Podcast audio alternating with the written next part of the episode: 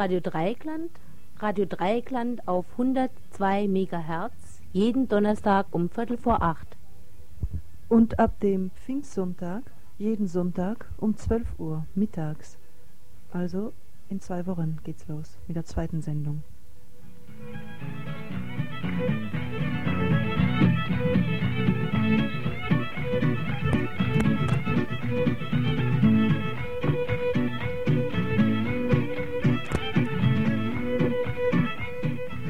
Radio Dreieckland erreichen im Buchladen Jos Fritz in der Wilhelmstraße 15 in Freiburg und außerdem könnt ihr während der Donnerstagssendung anrufen in Freiburg unter der Nummer 37456.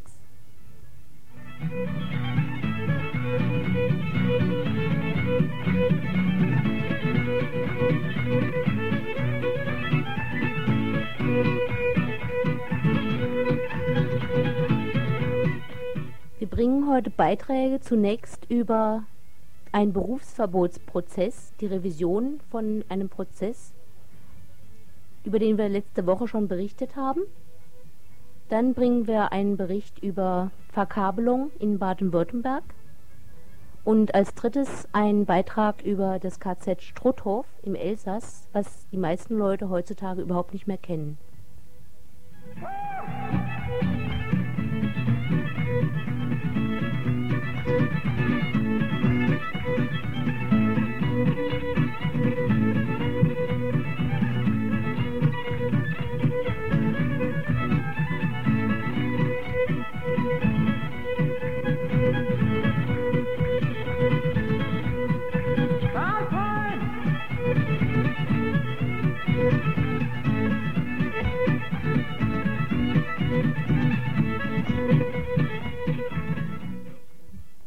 Außerdem äh, brauchen wir Geld, um zweimal in der Woche zu senden. Das wird nicht, äh, macht sich einfach nicht so von alleine ohne Material. Deswegen bitten wir euch nochmal in unseren Freundeskreis einzutreten. Formulare könnt ihr bei uns bekommen. Ihr könnt uns auch jetzt während der Sendung anrufen. Wir schicken euch gern was. Und ihr könnt auch im Buleiten News Fritz, Wilhelmstraße 15 in Freiburg, diese Formulare kriegen. Freunde und Kollegen, gebt fein Acht, ich hab euch etwas mitgebracht. Seht nur, worauf ich sitze und meine beiden Füße stehen, ein Grundgesetz, könnt ihr es sehen? Ja, ich fand es kürzlich in einer Halde von Schutt. Es war verstaubt und schmutzig, doch ich putzte es gut. Und dann wagte ich, mal reinzusehen. Ich konnte es kaum glauben, es war so schön. Da stand doch was von Demokratie, dass es sowas hier gibt. Glaubt ich nie und von Freiheit, Menschenwürde und von Recht und auch von Gleichheit, das klang nicht schlecht. Las weiter und was glaubt ihr, was ich fand? Die Vergesellschaftung geregelt für Produktionsmittel und Land, fand Berufsfreiheit und dann stand frei heraus, alle Staatsgewalt geht vom Volke aus. Da wurde mir plötzlich unheimlich kühl in meinem Magen, bekam ich ein komisches Gefühl, denn ich schaute auf den Umschlag, da wurde mir klar, dass dies Grundgesetz einst unsere Regierung war. Sie hat es wohl verloren vor langer Zeit, deshalb steht's mit unseren Grundrechten nicht sehr weit. Ich hab's ihr deshalb gleich wieder zugesandt, doch ich fürchte, meine Hoffnung baut auf Sand. Freunde und Kollegen, gebt fein Acht, was die Regierung mit unseren Grundrechten macht und sollten die Kapitale nur weiter bestimmen, wird Zeit, dass wir mit unserer Staatsgewalt beginnen. Ja, sollten die Kapitale nur weiter bestimmen, wird Zeit, dass wir mit unserer Staatsgewalt beginnen.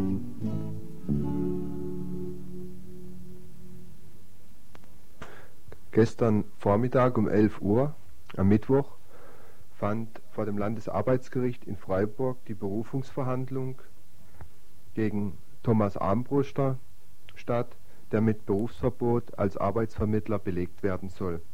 Wir berichteten in unserer letzten Sendung darüber. In der ersten Instanz hatte Thomas Armbruster Recht bekommen und musste vom Arbeitsamt wieder eingestellt werden. Der Publikumsraum bei der Verhandlung gestern war voll. Das war für den Thomas Armbruster sicher gut, weil es auch den Rücken stärkt. Gleich am Anfang fragte der Arbeitsrichter den Vertreter des Landesarbeitsamts, also der Rechtsanwalt des Landesarbeitsamtes, ob er einen Vergleich eingehen würde, ob er eine Möglichkeit sieht, dass Thomas Armbruster weiter beschäftigt werden kann. Und der Rechtsanwalt sagte, dass dies nicht möglich sei, dass Armbruster zumindest in keinem publikumsbezogenen Bereich als Kommunist auf dem Arbeitsamt eingesetzt werden könne. Dies sei eine oberste Entscheidung der Bundesanstalt für Arbeit und der Selbstverwaltungsgremien, die dahinter stehen. Und von daher könne er sich jetzt hier vor dem Landesarbeitsgericht Freiburg auf keinerlei äh, Kompromisse einlassen.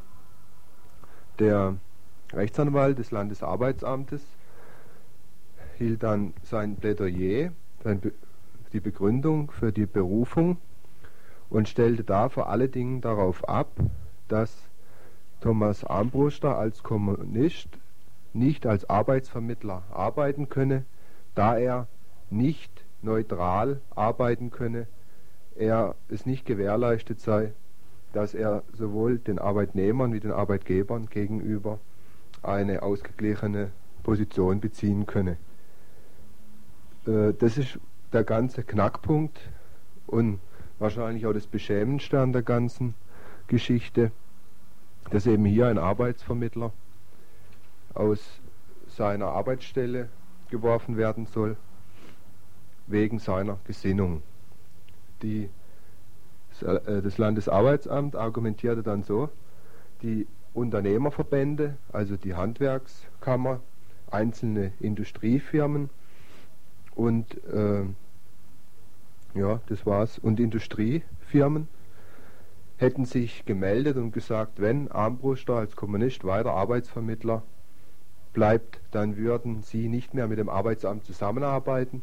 Und daraus würden dem Arbeitsamt wie den Arbeitssuchenden Nachteile durch die Tätigkeit von Armbruster entstehen. Der Vertreter des Landesarbeitsamtes konnte Armbruster keine einzige konkrete, äh, kein einziges konkretes Vergehen in seinen Arbeitspflichten nachweisen. Im Gegenteil, er bestätigte ihm, dass er sehr geeignet sei für diese Tätigkeit dass aber seine Geisteshaltung er als Kommunist diese Aufgabe nicht wahrnehmen dürfe und äh, nach einer allgemeinen Abhandlung über die Notwendigkeit der Berufsverbote und auch ein gewisses Verständnis im menschlichen Maß äußerte der Rechtsanwalt. Also er sagte, er verstehe, wie schwer es für Armbruster sei, der schon als Lehrer nicht arbeiten konnte und jetzt nach einer anderen Ausbildung wieder vor ihm nicht stehe äh, äußerte aber die Notwendigkeit, dass Extremisten, egal welcher Art, Linke wie Rechte, so der Rechtsanwalt des Landesarbeitsamtes, nicht im öffentlichen Dienst arbeiten könnten. Und dann vom Arbeitsrichter befragt, welche Verbände, welche Handwerker, welche Manager von Firmen konkret auf das Arbeitsamt zugekommen seien und gesagt hätten, wenn, Arbeit, wenn Armbrust da weiterarbeitet, dann werden Sie nicht mehr mit dem Arbeitsamt zusammenarbeiten. Wer konkret dies also sei, verweigerte der Rechtsanwalt die Auskunft. Er benannte nur den Direktor des Freiburger Arbeitsamtes, Herrn Dasch, als Zeugen, sagte aber zugleich, dass das Arbeitsamt insgesamt nicht bereit sei, irgendwelche Namen zu nennen. Daraufhin äh, lehnte das Arbeitsgericht die Vernahme des Zeugen Dasch ab und nach dem Plädoyer, also nach den beiden Plädoyers, äh, beendete der Arbeitsrichter die Sitzung mit dem Hinweis, dass nächsten Mittwoch um 9 Uhr das Urteil verkündet würde. Das beeindruckendste bzw. das beängstigendste jetzt bei dem Prozess gestern Vormittag war, dass klar wurde, dass das Arbeitsamt in dem Fall auf Druck von Unternehmerverbänden ein Berufsverbot erteilt, dass das als Argumentation herangezogen wird und noch viel mehr, dass der Vertreter des Arbeitsamtes klar machte, dass nur wer die Marktwirtschaft, äh, wer voll auf dem Boden der Marktwirtschaft stehe, was er wiederum aus dem Grundgesetz, aus den Artikeln 2 und 20 herauslesen wollte, der könne im öffentlichen Dienst arbeiten.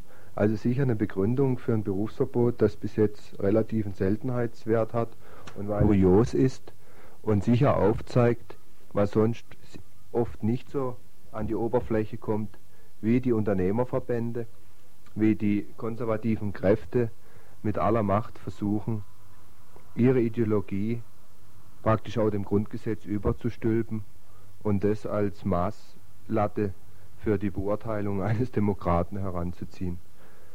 Äh, gleich am Anfang des Prozesses fühlte sich der Vertreter des Landesarbeitsamts durch die vielen Leute im Raum äh, behindert. Er wünschte also mindestens einen zwei Meter Abstand von ihm, damit er seine Ausführungen in Freiheit machen konnte.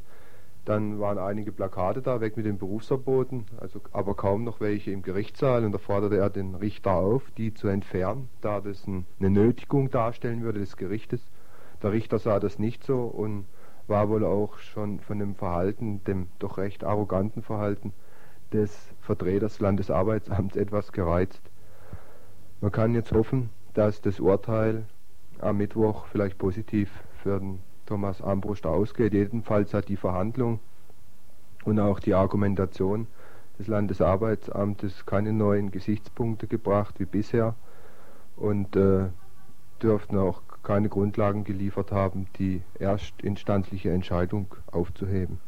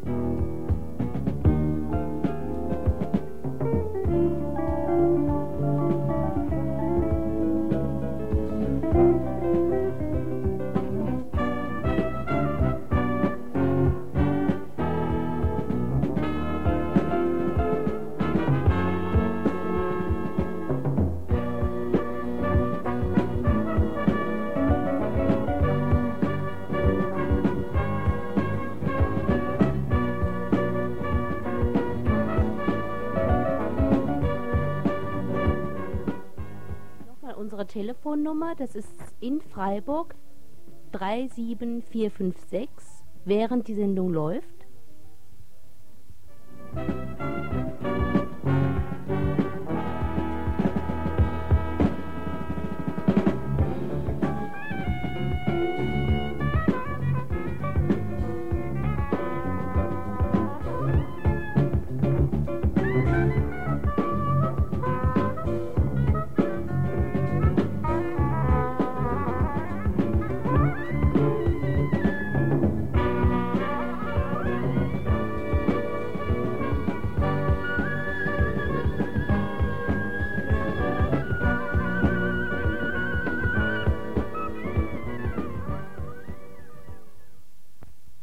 Letzten Sonntag in Mannheim organisierten die Grünen einen Kongress zum Thema Brauchen wir die neuen Medien? Es ging dabei leider nicht darum, ob wir zum Beispiel Radio Dreiklang brauchen oder so, also neue Medien, das sind nicht unbedingt freie Sender. Es geht eigentlich um was ganz, ganz anderes, ums Gegenteil davon. Es geht um eine totale Konzentrierung der Medienmacht in den Händen von wenigen Leuten. Es geht darum, ob die Verkabelung unserer Städte notwendig ist. Wenn man Verkabelung sagt, denkt man natürlich zuerst an eine ganz große Vielfalt von Programmen und Vielfalt Das ist natürlich gut. Äh, nun heißt es natürlich auch, dass die Medien dann in die Hände von Privatkonzernen geraten und dass diese kapitalstarken Konzerne noch mehr als bisher, wo sie doch immer noch im Augenblick auf jeden Fall ein bisschen im Hintergrund arbeiten müssen und im, vom Hintergrund her äh, die Medien beeinflussen, dass diese Konzerne die ganze Information beherrschen werden. Im Augenblick sieht es so aus, dass erstmal das Land verkabelt wird. Ganz konkret, überall werden diese Kabel schon gelegt, weil man neue Telefonleitungen braucht und das weiß ich auch weshalb. Und dann werden wohl oder übel die Einrichtungen benutzt werden. Wie jemand auf diesem Kongress sagte, eigentlich reden wir jetzt über eine Entscheidung, die vor zwei Jahren getroffen worden ist. Und eine richtige Demokratie wäre so, dass man jetzt über das redet, was in einem oder zwei Jahren entschieden werden kann. Das ist der Unterschied. Nun, zu diesem Kongress werden wir nächste Woche einen längeren Beitrag bringen. Aber am Sonntag haben wir verschiedene Leute getroffen aus Ulm und aus Stuttgart, die schon äh, Initiativen gegründet haben gegen diese Verkabelung. Diese Leute hören wir uns jetzt an. So. Wir kommen aus Stuttgart und sind vom Arbeitskreis Kabelfernsehen. Und du? Mm, ich bin Christine und äh, gehöre zum Arbeitskreis Neue Medien an der Volkshochschule Ulm. Ja, und wir haben uns heute auf dem Kongress der Grünen getroffen zum, Thema, zum Thema Neue Medien. Warum habt ihr eigentlich diese, diese Initiativen gegründet? Mm, in Ulm wurde die Initiative vor zwei Jahren gegründet. Ganz durch Zufall ist eine Gruppe von Leuten auf dieses Thema überhaupt gestoßen. Zu verdanken ist es dem politischen Mitarbeiter der Volkshochschule Ulm, der mal eine Gesprächsreihe über dieses Thema gemacht hat. Nie hat jemand zuvor in Ulm für Ulm dieses Thema entdeckt. Mittlerweile stellt es sich raus, dass Ulm das am dichteste, die am dichtesten verkabelte Stadt in ganz Baden-Württemberg ist. Noch nicht mal der Oberbürgermeister hat davon etwas gewusst. Er hat uns letzten November erzählt, er hätte davon erst in der Zeitung erfahren, dass Ulm verkabelt wird oder dass Ulm schon so stark verkabelt ja, wie kann es passieren, dass mein Haus verkabelt wird, ohne dass ich es weiß? Kann nicht passieren, dass das Haus einfach so verkabelt wird. Die Sache ist so, dass die Post mm, in die, in die Lage, nee, dass die Post unser, die Verantwortung hat, dass das technische Kommunikationssystem in, in Deutschland ausgebaut wird. Und deswegen hat sie auch ein Interesse daran, dass jetzt die Telefonleitungen durch Kabel ersetzt werden. Und das ist auch ein Problem. Da muss sie keine Stadtgemeinde oder niemanden fragen, ob sie das darf. Es gehört zu ihren Aufgaben, das ist gesetzlich fixiert dass sie die technischen Übertragungsmöglichkeiten herstellen muss. Und was hat diese Verkabelung fürs Telefon mit dem Fernsehen zu tun? Mm, Verkabelung hat damit zu tun. Ja. Das klingt die Filzen. Es ist so, dass dieselben Kabel, die hier von der Post offiziell für, den, für das Fernmeldesystem gelegt werden, genauso gut natürlich auch zur Übertragung von Rundfunk und Fernsehen benutzt werden können und auch etwa zur Übertragung von Bildschirmtext als gänzlich neuem Medium. Also kann es sehr wohl passieren, dass ich denke, da werden neue Kabel für mein Telefon gelegt und im Prinzip geht es genauso ums Fernsehen. Genau, also fürs Telefon allein wären diese Kabel natürlich viel zu aufwendig, denn sie erlauben ja die Übertragung, zum Beispiel das, Kupfer, das Kupferkabel, was derzeit noch gelegt wird, erlaubt ja die Übertragung von 30 Fernsehkanälen was natürlich vom Telefon her, vom Fernsprechnetz her überhaupt nicht zu rechtfertigen wäre. Mhm. Es geht also hier um was anderes. Genau. Und jetzt haben wir ein bisschen von Ulm geredet, glaube ich, wieso in Ulm die Initiative entstanden ist und wie ist es jetzt in Stuttgart? Äh, wir haben aus der Fachpresse erfahren, dass ein großer Teil von Baden-Württemberg und von Stuttgart bereits verkabelt ist ohne dass wir das aus der Presse, aus der Tageszeitung oder aus dem Radio gehört haben. Und es hat uns zunächst mal stutzig gemacht und da haben wir uns zusammengefunden und haben einmal Informationen gesammelt, weil wir gesagt haben, so geht es ja auch wieder nicht. Aus diesen Gründen sind wir jetzt ein Arbeitskreis Kabelfernsehen und wir versuchen, die Informationen, die wir uns zusammengelegt haben, weiterzubringen. Das heißt, Informationsveranstaltungen zu machen. Ja, also in UNO hat man gesehen, es ist durch die Volkshochschule entstanden. Und wer seid ihr? Seid ihr Studenten oder was für Leute? Journalisten ja. oder? Äh, bei uns stand am, am Anfang auch so etwas ähnliches wie eine Volkshochschule. Und zwar sollte das eine selbstorganisierte alternative Volkshochschule unter dem Namen Zwergschule sein. Dieses Projekt besteht aber inzwischen nicht mehr unser Arbeitskreis ist sozusagen ein Überbleibsel von diesem Projekt. Im Rahmen, Im Rahmen dieser Zwergschule haben wir uns also zum ersten Mal zusammengefunden. Mhm. Und mit was für Schwierigkeiten werdet ihr alle konfrontiert, ob in Ulm oder in Stuttgart? Wir werden mit Desinteresse konfrontiert. Niemand interessiert sich für unsere Veranstaltung. Uns gibt es jetzt wie gesagt, seit zwei Jahren. Wir haben mittlerweile mindestens zehn, wenn nicht sogar noch mehr öffentliche Veranstaltungen gemacht. Und das Maximale waren zehn Leute, die nichts mit der Verkabelung zu, oder mit unserem Arbeitskreis zu tun hatten. Ja, könnt ihr nicht, könnt ihr nicht mit der Presse zusammenarbeiten? Das ist sehr schwer, weil wir haben gemerkt, dass im Gegensatz zu Bürgerinitiativen, die zum Beispiel gegen Atomkraftwerke kämpfen, dass die eher noch einen Artikel über ihre Arbeit in die Presse kriegen als wir. Denn wir rütteln irgendwo auch an die Strukturen von, der, von dem Presseapparat, die ja direkt betroffen sind. Und manche Journalisten, die haben buchstäblich Angst, wenn sie etwas über unsere Arbeit berichten, dass sie dann Schwierigkeiten bekommen von der Obrigkeit. Man sollte sagen, wo die Interessen der Presse in dem Bereich liegen.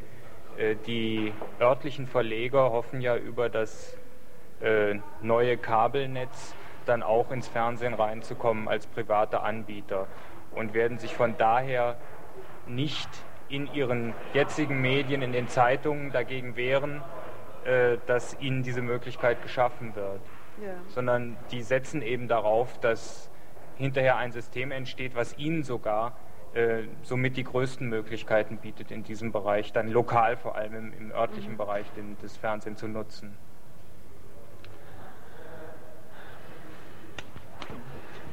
Ja.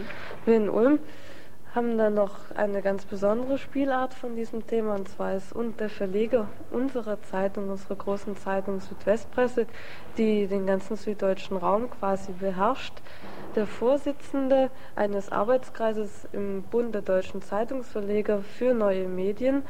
Und der verbietet zwar seinen Redakteuren nicht, zu diesem Thema etwas zu schreiben, aber die Redakteure denken sich, wenn Ihr Chef schon engagiert ist in den neuen Medien, könnten mhm. Sie nicht zu diesem Thema arbeiten oder recherchieren. Und Sie werden allerdings auch von Ihrem Chefredakteur ziemlich massiv daran gehindert, kritische Berichterstattung zu machen. Das kommt noch dazu. Versucht ihr auch über Alternativpresse ans Publikum ranzukommen? Ja, das schon, aber und das ist wohl auch der Hauptkanal, über den wir unser Publikum erreichen, aber damit erreicht man eben auch nur ein bestimmtes Publikum, eben das Alternativpublikum. Mhm. Und das ist ja gerade äh, nicht eigentlich der Sinn der Sache, denn die sind sowieso, sowieso schon sensibilisiert für das Problem mhm. im Allgemeinen. Aber ich wollte noch was anderes sagen. Es stimmt zwar, dass in der Presse ähm, aus den genannten Gründen äh, Bedenken da sind, sich gegen die neuen Medien zu engagieren. Also im Gegenteil, dass man sich für die für die neuen Medien engagieren wird. Aber ich glaube nicht, dass man es sich so einfach machen kann, zu sagen, die Leute kommen nicht in unsere Veranstaltungen, weil die Presse uns boykottiert. Das stimmt nicht. Also unsere Veranstaltungen sind immer auch angekündigt worden und das Desinteresse bei der Bevölkerung, bei der Öffentlichkeit liegt einfach auch noch auf einer anderen Ebene. Man sieht eben nicht, was da vorgeht. Da wird nicht irgendwo ein Großprojekt hingebaut, was man sich anschauen kann. Da fahren keine Planierraupen im, auf, auf einem riesigen Gelände rum, sondern da wird eben, wenn irgendwo äh, was saniert wird, äh, werden also mit, mit den normalen Telefonkabeln statt der normalen Telefonkabel gleich andere Kabel gelegt. Und so passiert das eben. Und in Neubaugebieten, niemand sieht eigentlich, dass da außer dem, was sonst da gebaut wird, eben auch noch solche Kabel verlegt werden. Das ist eine Sache, die völlig im Untergrund Es tut abläuft. nicht weh und es ist nicht lebensgefährlich. Ja. Und man hat keine direkte Betroffenheit. Und ja. die Folgen sind wahrscheinlich erst in, in zehn Jahren zu spüren. Eben. Und so dass nur eine riesige Pressekampagne eigentlich was dagegen ja. erreichen könnte. Und die Diskussion wird vorwiegend, wenn sie überhaupt geführt wird, übers Kabelfernsehen geführt. Und da kommt vorrangig das Argument, ja, was wollen wir mit vielen Programmen? Wir können das ja, wir können das ausschalten, wir können, wir brauchen das ja nicht sehen. Aber der gravierende Bereich, die ganze Bürokommunikation, Bildschirmtext und die Umstrukturierung des Pressewesens wird total ausgeklammert und oft wird der Zusammenhang nicht gesehen der Zusammenhang, also die, die Veränderung im ganzen Kommunikationssystem, aber nicht nur Kommunikationssystem ganz allgemein und technisch gesehen, sondern im privaten Bereich auch. Das wird überhaupt nicht gesehen. Also man kann vermuten, dass mit diesem Kabelnetz, was jetzt gelegt wird, im Grunde genommen äh, wirtschaftliche Interessen verbunden sind, viel mehr als das Interesse, äh, den einzelnen Bürger mit mehr Fernsehprogrammen zu versorgen. Ich meine, es gibt ja viele Gegenden, wo man relativ viele Fernsehprogramme empfangen kann, unter anderem bei mhm. euch ne, in mhm. der Gegend.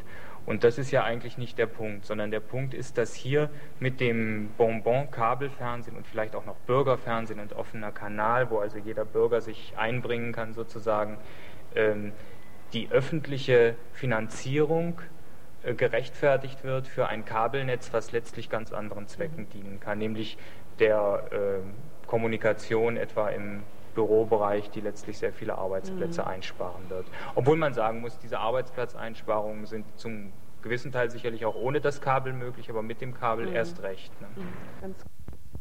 Noch eine andere Frage stellt sich jetzt äh, für uns, zu wissen, ob diese vielen Kanäle, die dann offen sind, ob die auch für die Bürger da sind, ob jeder auch da reinreden kann, ob wirklich äh, diese, diese Rundfunk zum Beispiel Anstalten oder Fernsehanstalten der Bevölkerung näher sind. Es ist klar, dass dadurch äh, so ein Radio wie Radio Dreiklang sich äh, möglichst schnell, glaube ich, eine Position zu diesen neuen Medien überlegen muss. Genauso wichtig ist es für euch, das heißt für unsere Zuhörer, sich genau zu überlegen, ob Radio Dreieckland was anderes bringt, als ein, ein, ein Regionalprogramm bringen würde, wo da die Unterschiede sind. Also.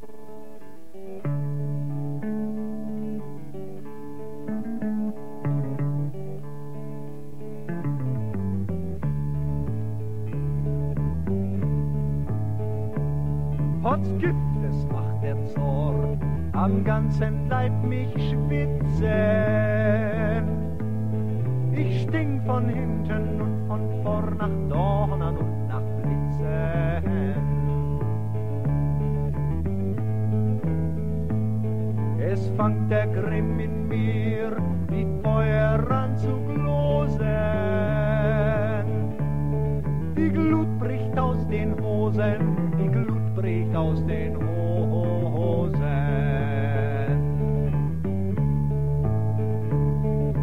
meinem eigenen Graus mit Knall und Schale für.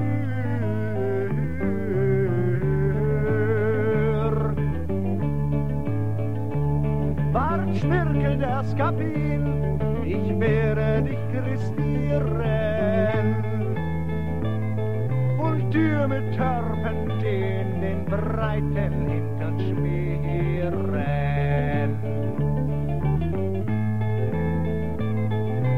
wackeln dickes Aas, ich werde dich koranzen. Ich druck dich wie ein Wanzen, ich druck dich wie ein Wanzen. Und stech dir gar ein Loch in dein so, wer da behauptet hat, dass schon am nächsten Sonntag, den 16.05. und im darauffolgenden Sonntag eine Sendung von Radio Dreieckland ab 12 Uhr mittags läuft, der hat schlichtweg gelogen. Schönen Gruß an die Stadtzeitung. Unsere Sonntagssendungen beginnen erst am Pfingstsonntag und von da an dann regelmäßig am Sonntag um 12 Uhr. Also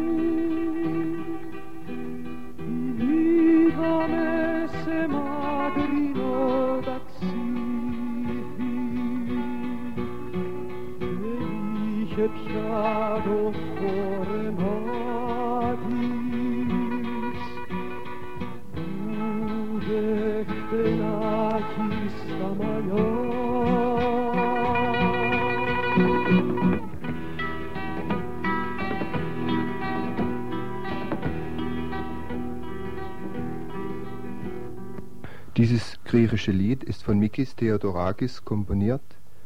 Geschildert wird die große Liebe zwischen zwei jungen Menschen im Konzentrationslager Mauthausen, die in diesem makabren Milieu doch noch menschliche Gefühle aufbringen können. Der Dichter Cambanelis war selbst Häftling in Mauthausen und hat diese Geschichte erlebt. Einige Leute aus dem Markgräflerland, Antifaschisten, haben sich an die Geschichte der KZs, der Konzentrationslager und am Faschismus hier in der Gegend erinnert, und zwar am Samstag, den 8. Mai, der auf der einen Seite als Tag des Zusammenbruchs des tausendjährigen Reiches gilt, auf der anderen Seite als Tag der Befreiung vom Faschismus. Die Gruppe aus dem Markgräflerland ist also zu dem elsässischen Konzentrationslager Natzwiler Struthof gefahren, das etwa 100 Kilometer von Freiburg etwa gegenüber, also auf der badischen Seite, gegenüber der Strecke La-Offenburg in den Vogesen liegt. Wir wollen jetzt hier im Radio Dreieckland einen kurzen Bericht über den Besuch des Konzentrationslagers bringen, weil die Realität des Faschismus hier allzu gern und allzu oft vergessen wird, gerade auch weil es im Zusammenhang vom Dreieckland ein wichtiges Konzentrationslager in Struthof war und weil auch die Gefahr des Faschismus, wie man es jetzt zum Beispiel wieder vor Augen geführt bekommt in Schönau an Pfingsten, wo anlässlich der Schlageder Gedenkfeier ein Neonazi-Aufmarsch stattfindet, weil angesichts dieser Entwicklung es immer wieder notwendig ist, an Faschismus zu erinnern. Das Konzentrationslager Natzweiler Struthof wurde 1941 von den Nazis errichtet. Es war eines der größten Lager mit Außenstellen. Äh, zwischen 60 und 70 Außenlager bestanden von diesem Kernkonzentrationslager, dabei die meisten in Deutschland. Wir haben in Radio Dreieckland äh, in einer der letzten Sendungen darüber berichtet, wie Frauen aus Frankfurt, Frauen aus dem KZ, die Startbahn 2 bauen mussten. Auch dieses Konzentrationslager war ein Außenlager von Struthof. Die meisten Häftlinge waren in Zweiglagern in Deutschland und dort wiederum für die deutsche Industrie in kriegswichtigen Produktionen eingesetzt. Einen ersten Stopp machte die Markgräfler Gruppe in Obernäh auf dem jüdischen Friedhof, wo ein Massengrab russischer Gefangener gefunden wurde. Was ich euch jetzt ausführe, habe ich hier äh, ins Deutsche übersetzt aus einem sehr interessanten Buch. Und wer von euch Französisch kann, dem kann ich das nur empfehlen. Das ist das Buch L'Alsace dans les griffes nazis, das Elsass in den Klauen der Nazis. Und zwar der Band 5, der sich ausschließlich mit den beiden Lagern Schirmeck und Struthof beschäftigt. Darin äh, lesen wir. Auf der Suche nach einem geeigneten Ort für die Einrichtung eines sogenannten Blitzmädellagers kam eine Delegation von SS-Offizieren und deutschen Zivilisten im Juli 1942 nach Obernai. Ihre Wahl fiel auf das Schloss des, äh, der Familie Oberkirch-Hell am Westrand des Städtchens. Im Herbst 1942 begannen zivile Arbeiter und ein SS-bewachtes Einsatzkommando aus Natzweiler mit der Errichtung von Baracken im Park des Schlosses. Zivile Lastwagenfahrer mussten die Häftlinge morgens aus Natzweiler abholen und sie abends ins KZ zurückbringen. Später wurden 200 Häftlinge in den für 20 Pferde bestimmten Stellen des Schlosses zusammengepfercht. Dieses Stallgebäude hatte keine Fenster und nachts konnte man die Luft darin kaum noch atmen. Die hier untergebrachten Gefangenen waren fast ausschließlich Russen. Woche für Woche verschwanden wenigstens zehn dieser Männer und wurden durch andere Häftlinge vom Struthof ersetzt. Äh, nach der Befreiung der Gegend von der Nazi-Herrschaft wurde hier hinter euch, ich kann es euch jetzt dann gleich über den Zaun zeigen, auf dem Judenfriedhof von Obernä ein Massengrab von russischen Kriegsgefangenen, wahrscheinlich Häftlingen, die hier zum Arbeitseinsatz, wie ich vorgelesen habe, verwendet wurden. Vom jüdischen Friedhof Obernä aus fuhr die Gruppe dann auf den Bergkamm zu dem KZ Natzweiler Struthof. Die Straße selbst musste damals von den Häftlingen gebaut werden und forderte schon Hunderte von Toten. Insgesamt starben in diesem Vernichtungslager mehrere tausend Häftlinge. Auf einem kleinen, mit doppeltem Zaun umgebenem Gelände mussten Tausende von Menschen in den Baracken leben. 650 bis 750 Menschen wurden in einer Baracke untergebracht. Wenn man heute den Platz ansieht, kann man sich das überhaupt nicht vorstellen, äh, wie man da überhaupt stehen bzw. überhaupt leben konnte. Von KZ-Gelände ist heute noch der Zaun, die Wachtürme, das Krematorium, der Bunker und eine Baracke als Museum erhalten und eingerichtet. Die anderen Plätze sind symbolisch angedeutet so dass man einen Gesamtüberblick über das Vernichtungslager erhält. Ich würde vorschlagen, dass wir jetzt in das Museum reingehen und uns das anschauen. Da kann ich vielleicht noch eins gleich dazu sagen, dass das äh, Museum, die Museumsbaracke, äh, vor einigen Jahren von Neonazis oder von alten, jedenfalls von Nazis in die Luft gejagt wurde, restlos zerstört wurde. Es wurde dann wieder aufgebaut und ist aber äh, neuerlich überfallen worden von, von Neonazis, die die Exponate zum Teil zerstört und die Fotos zerschnitten haben. Und jetzt hat man da der diese Experimente mit den Frauen gemacht hat, die hier in, in der. Also diese dem Zweck ist auch, ist auch äh, die, diese Gaskammer hier. Das war auch, äh, wenn ich das richtig verstanden habe, eine Experimentierstätte. Das war nicht so, dass die, das Krematorium hier, wo die verbrannt wird, also nach dem System vergasen und dann dort äh, verbrennen, ja? sondern das ist zwar auch gemacht worden mit denen, die da vergast wurden, aber mit dem Gas wurden Experimente gemacht, wie, wie lange einer das aushält. Und es wurde mit kleineren Dosen von Gas, mit größeren Dosen, ja, mit, mit, mit auch äh, die meisten, die da verbrannt wurden im Krematorium, sind, sind eben äh, auf andere Weise umgebracht worden, durch, durch Arbeit und so. Hier. In der Museumsbaracke ist ein längeres Schriftstück, das Geständnis des Lagerkommandanten Kramer von Struthof zu sehen. Darin führt er bis ins Detail aus, wie er Tausende von Männern und Frauen in der Gaskammer umgebracht hat, um sie dann anschließend vereinbarungsgemäß dem Arzt Hirt nach Straßburg für medizinische Zwecke und Forschung zu liefern. Kramers Geständnis endet mit den Worten Ich habe keinerlei Gefühl in der Ausführung dieser Handlungen empfunden, weil ich im Übrigen dazu erzogen war.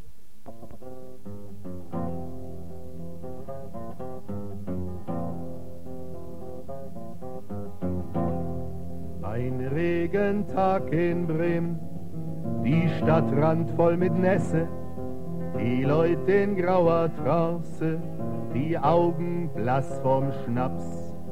Am Ostertor in Fetzen, Plakate von vorgestern, ja Chile Libertad. Und an der Chivo-Ecke steht einer, dem ist kälter, Mensch, dem ist eiskalt. Saludo, compañero, wo kommst du her? Santiago, wo gehst du hin? Nach Chile, vorläufig bin ich hier. Schmeckt in eurer Küche nach Schweiß und nach Oliven und fremd sind eure Reden, zehntausend Meilen fremd. Du sagst, die Frau, die Tee kocht, der hat die Solatesca, den Bruder, umgebracht. Und du erzählst vom Sommer, da warst du 16 Jahre und im KZ. Wir teilen, Companiero, den Wein und eure Lieder, wie viel zu wilden Lieder für diese matte Zeit.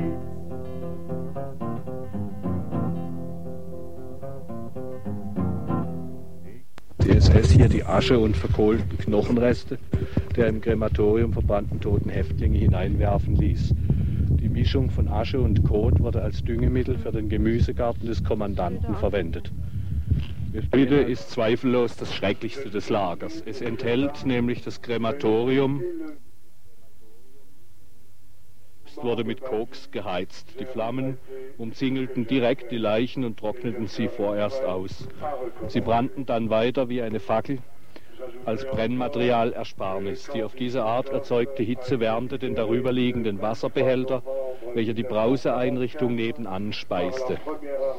Die Urne vor dem Ofen enthält Asche und verkohlte Knochenreste, welche nach der Befreiung aus dem Krematorium geborgen wurden. Unter dem riesigen Boiler kann man Schuhe und Holzpantoffeln sehen, so wie sie von den Häftlingen getragen wurden. Es sind Originalstücke. Hinter dem Ofen an der Decke sind vier starke Haken befestigt. Sie dienten bei geheimen Hinrichtungen und diese vollzogen sich folgendermaßen. Der oder die Häftlinge, welche gehängt werden sollten, wurden hierher geführt. Sie mussten sich auf einen Schemel oder eine Bank stellen. Man legte ihnen einen Strick um den Hals und befestigte ihn am Haken. Dann gingen die SS hin und traten den Schemel oder die Bank um, sodass der Körper brutal heruntersackte und die Wirbelsäule abriss. Der Tod trat so auf der Stelle ein, dies im Gegensatz zu den öffentlichen Hinrichtungen oben am Galgen, wo der Tod, ein Erstickungstod, erst nach vier bis sechs Minuten eintrat. Der erste Raum links im Gang war die Hinrichtungskammer. Da wurden die von der Gestapo und SS verurteilten Häftlinge meistens durch Genickschuss hingerichtet. Auf diese Art wurden allein in der Nacht vom 1. auf 2. September 1944 107 Angehörige der Widerstandsbewegung Allianz umgebracht. Unter diesen 107 Personen befanden sich 15 Frauen und ein Kreis von 79 Jahren, Colonel Vieillecheux, Bürgermeister der Stadt La Rochelle. Der andere Raum rechts enthält eine gewisse Anzahl Urnen, in welcher die Asche der im Krematorium eingeäscherten Leichen an die Familien verschickt wurden dies aber nur von deutschen Häftlingen. Die Familien mussten dafür eine Gebühr von 60 bis 100 Reichsmark bezahlen, ohne die Gewissheit zu haben, dass die Asche auch die ihres Angehörigen ist, denn die Urnen waren meistens mit irgendwelcher Asche gefüllt. Bei der Befreiung wurden 29 Kilogramm Männer- und Frauenhaare gefunden, denn bei der Ankunft im Lager wurden alle Häftlinge systematisch am ganzen Körper geschoren. Diese Haarmassen wurden verbrannt und die Asche davon in der roten Urne auf dem Tisch dort aufbewahrt. Während der Besatzungszeit jedoch wurden die Haare nach einer Filzfabrik in Deutschland versandt. Der hintere Teil des Gebäudes war die sogenannte Ärzteabteilung.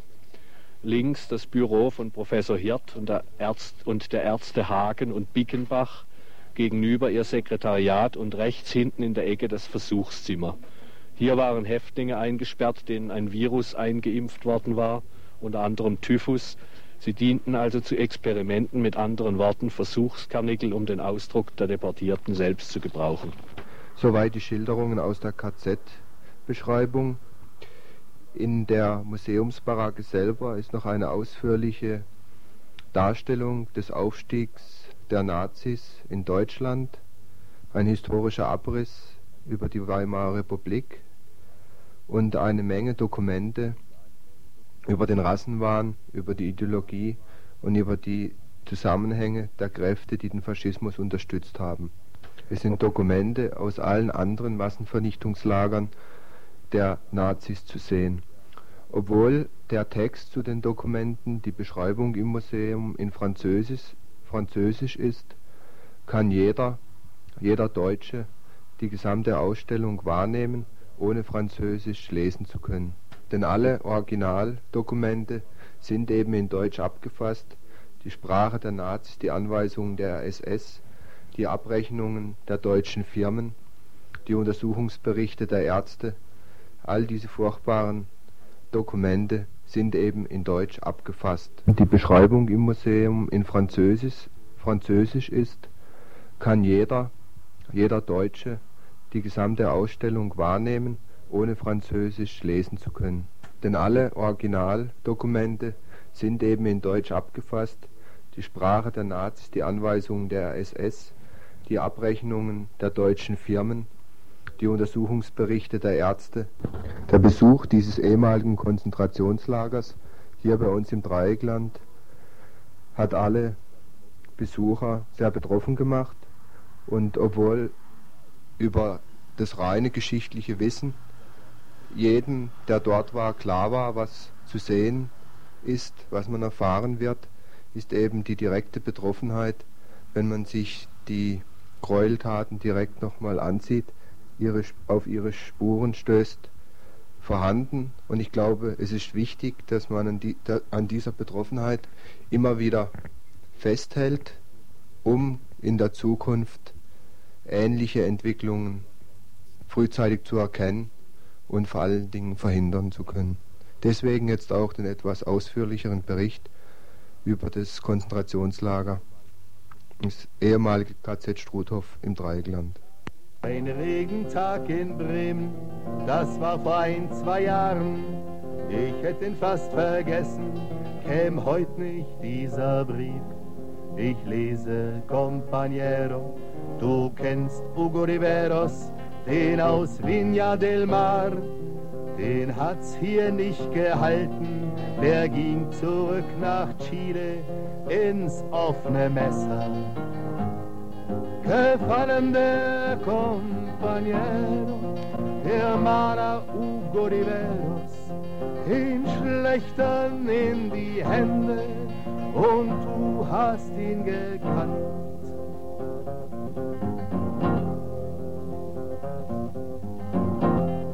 Ließ sich in Europa nicht an die Schickeria verkaufen als ein reizvoll exotisches Dessert. Der Schrei aus seinen Bildern, der tiefe Schrei nach Freiheit, erstickt doch im Salon.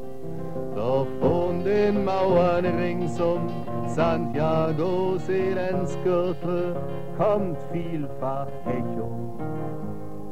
Zulierte der Compañero Hugo die armen Leute. In Bildersprache lesen, in Bildersprache schreien.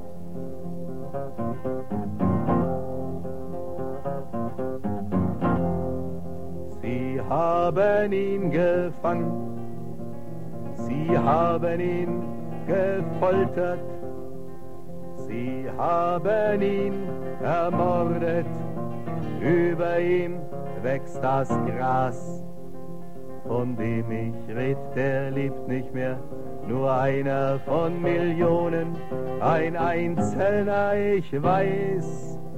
Und bitter braucht nicht Chile für größere Gefühle, es braucht auch Taten. Das harte Compañero du verstehst, wird unterliegen.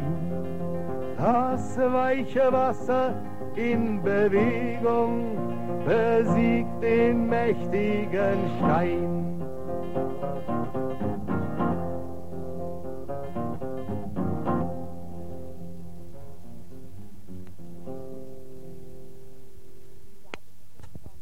Die Saat ist fruchtbar noch und wir möchten darauf hinweisen, dass am Pfingstsonntag von den Neonazis ein Aufmarsch in Schönau geplant ist als Ehrung ihres ähm, Chefs Schlageter.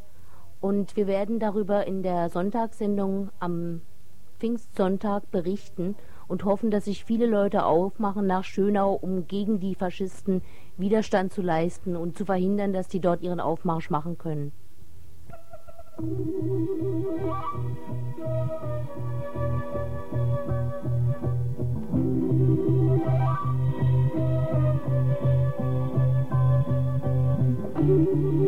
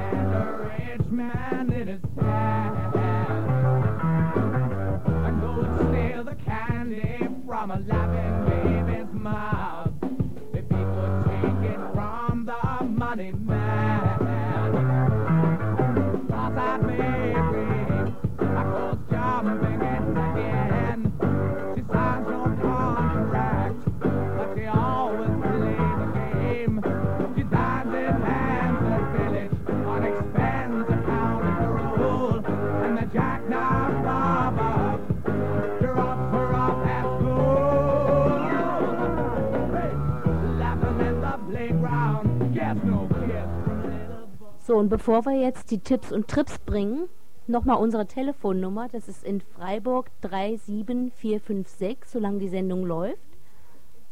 Und nun Tipps und Trips zunächst mal für Donnerstag, also heute, 13. Mai. Da ist in der Gaststätte Frohe Einkehr in der Lehner Straße eine Vorstellung von dem Greta-Modell, Modell für die Gretasche Fabrik im Grün. Und die wird gemacht vom Greta-Verein und Rolf Schädler von den Grünen.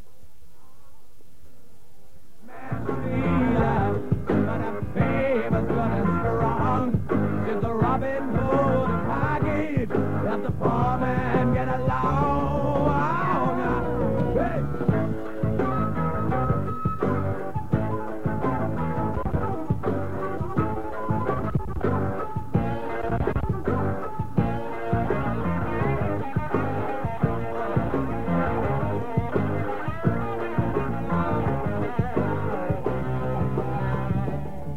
Am Freitag um 20 Uhr ist in der Fabrik in der Habsburger Straße 9 das Kabarett Neuschnee. Da werden Texte von Tucholsky dargeboten und es wird gemacht für den Verein zur Unterstützung psychisch kranker Kinder und Jugendlicher. So, und weiterhin am Freitag, da ist im Gasthaus Kaiserhof in Müllheim eine Veranstaltung von der Volkshochschule Wielerwald die giftige Grenze, Umweltschmutz von Basel bis Cattenom. Und zwar berichtet da unter anderem eine Bürgerinitiative aus Luxemburg über den Widerstand gegen das AKW an der Mosel. Weiterhin am Freitag um 20 Uhr im Gasthaus Stube in Freiburg St. Georgen ist eine Veranstaltung der Gewerkschafter im Kampf gegen Umweltzerstörung. Da geht es um die Startbahn West und das ist ein Erfahrungsbericht. And then you sadly wonder, does the nurse treat your old man the way she should? She made you tea, asked for your autograph. What a laugh.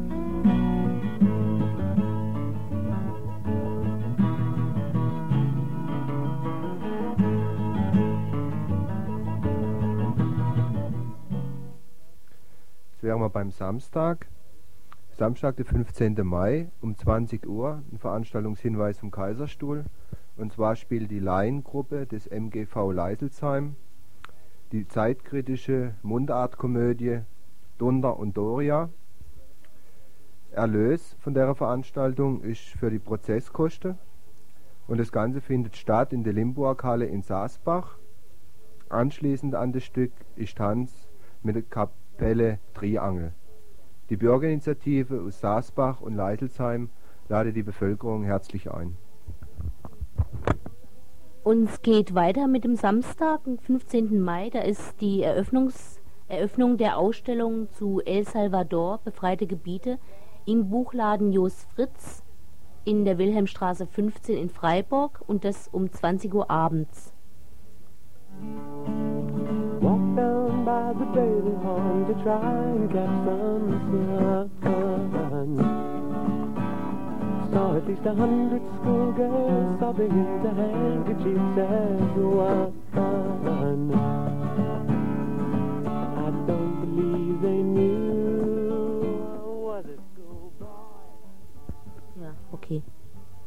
Und am Montag, den 17. Mai, wird der Film der Medienwerkstatt gezeigt, Sveshbenescht.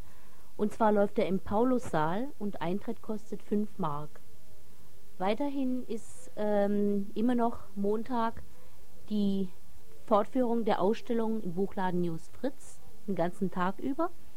Und im Asta-Film im Hörsaal 2004 an der Universität läuft der Hamburger Aufstand über den Oktober 1923. Sat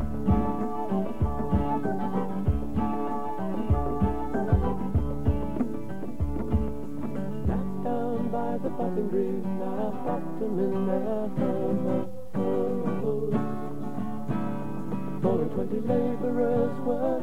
Außerdem habt ihr vielleicht Interesse an praktischer Friedensarbeit, wer weiß, in internationalen Workcamps, wie es heißt, und zwar mit dem oder mit der SCI zusammen, das heißt Service Civil International. Und zwar könnt ihr diese Sommerprogramme gegen eine Mark in Briefmarken und auch weitere Informationen natürlich bei Wolfgang Schäfer, Sickingenstraße 6, 78 Freiburg. Ich wiederhole, Wolfgang Schäfer, Sickingenstraße 6, 78 Freiburg. Mac, which he wants to get back. Stole from a snowman.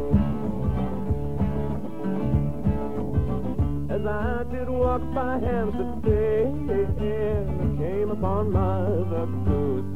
So I turned her loose, but she was screaming. Außerdem wird unser Radio Dreiklang fünf Jahre alt. Fünf Kerzen kriegt im Juni. Vor fünf Jahren war nämlich Heiteren die Besetzung und da ist es doch bekanntlich, das weiß wirklich jeder Mensch inzwischen und jedes Schwein, Radio Dreiklang, damals Fessenheim, entstanden. Da gibt es also ein riesiges Treffen in Colmar am 5. Juni. Da treffen sich nicht nur die Mitglied nicht nur die Mitmachenden, nicht nur die Mitglieder der, ähm, ach, wie heißt es denn dann? Ah, Freundeskreis. Freundeskreis, natürlich, das war mir total entfallen sondern auch alle Zuhörer, die Lust haben, ein bisschen unsere Gesichter da von nahem zu sehen. In Colmar. Es fängt so an, dass man zuerst was zusammen trinkt. Das heißt auf Französisch prendre un pot, für die, die es noch nicht wissen. Also zuerst trinkt mal was zusammen, dann schwätzt mal. Außerdem steht auf dieser Einladung, dass es nicht verboten ist, was zu essen zu bringen, um den Tisch, den Esstisch da zu garnieren. Also so wird es gesagt. Das war am 5. Juni um 17 Uhr im Centre Europe. Centre Europe, 17 Uhr am 5. Juni in Colmar.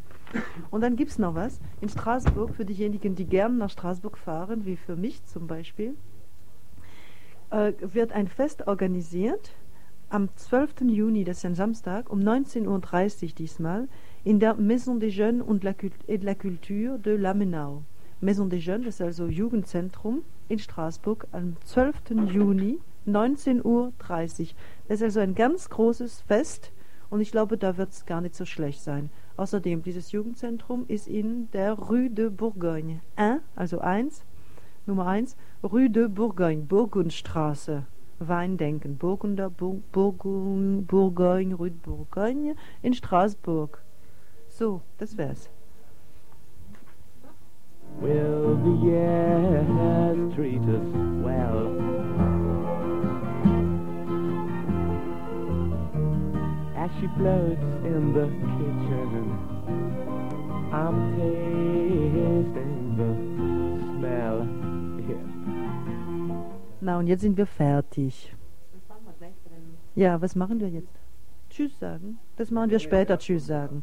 Also gut, wir sind noch nicht so weit. Augenblick. Then she comes,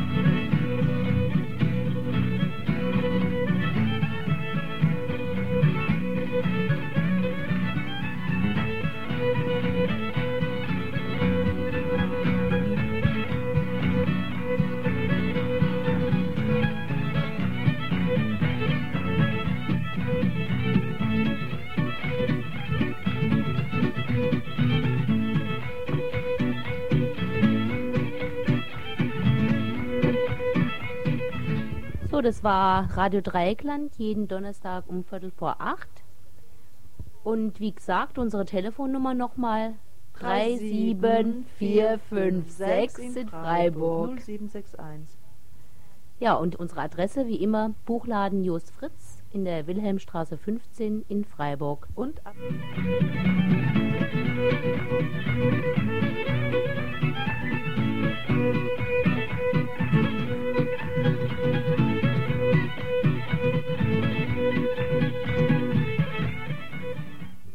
Außerdem natürlich ab, ab Pfingstsonntag senden wir auch am Sonntag. Das heißt, dann könnt ihr uns nicht nur am Donnerstagabend hören, sondern auch am Sonntag um 12 Uhr. Das ist 12 Uhr, das ist nach der Kirche, nach dem Frühschoppen, vor dem Mittagessen. Ist doch eine gute Zeit, oder?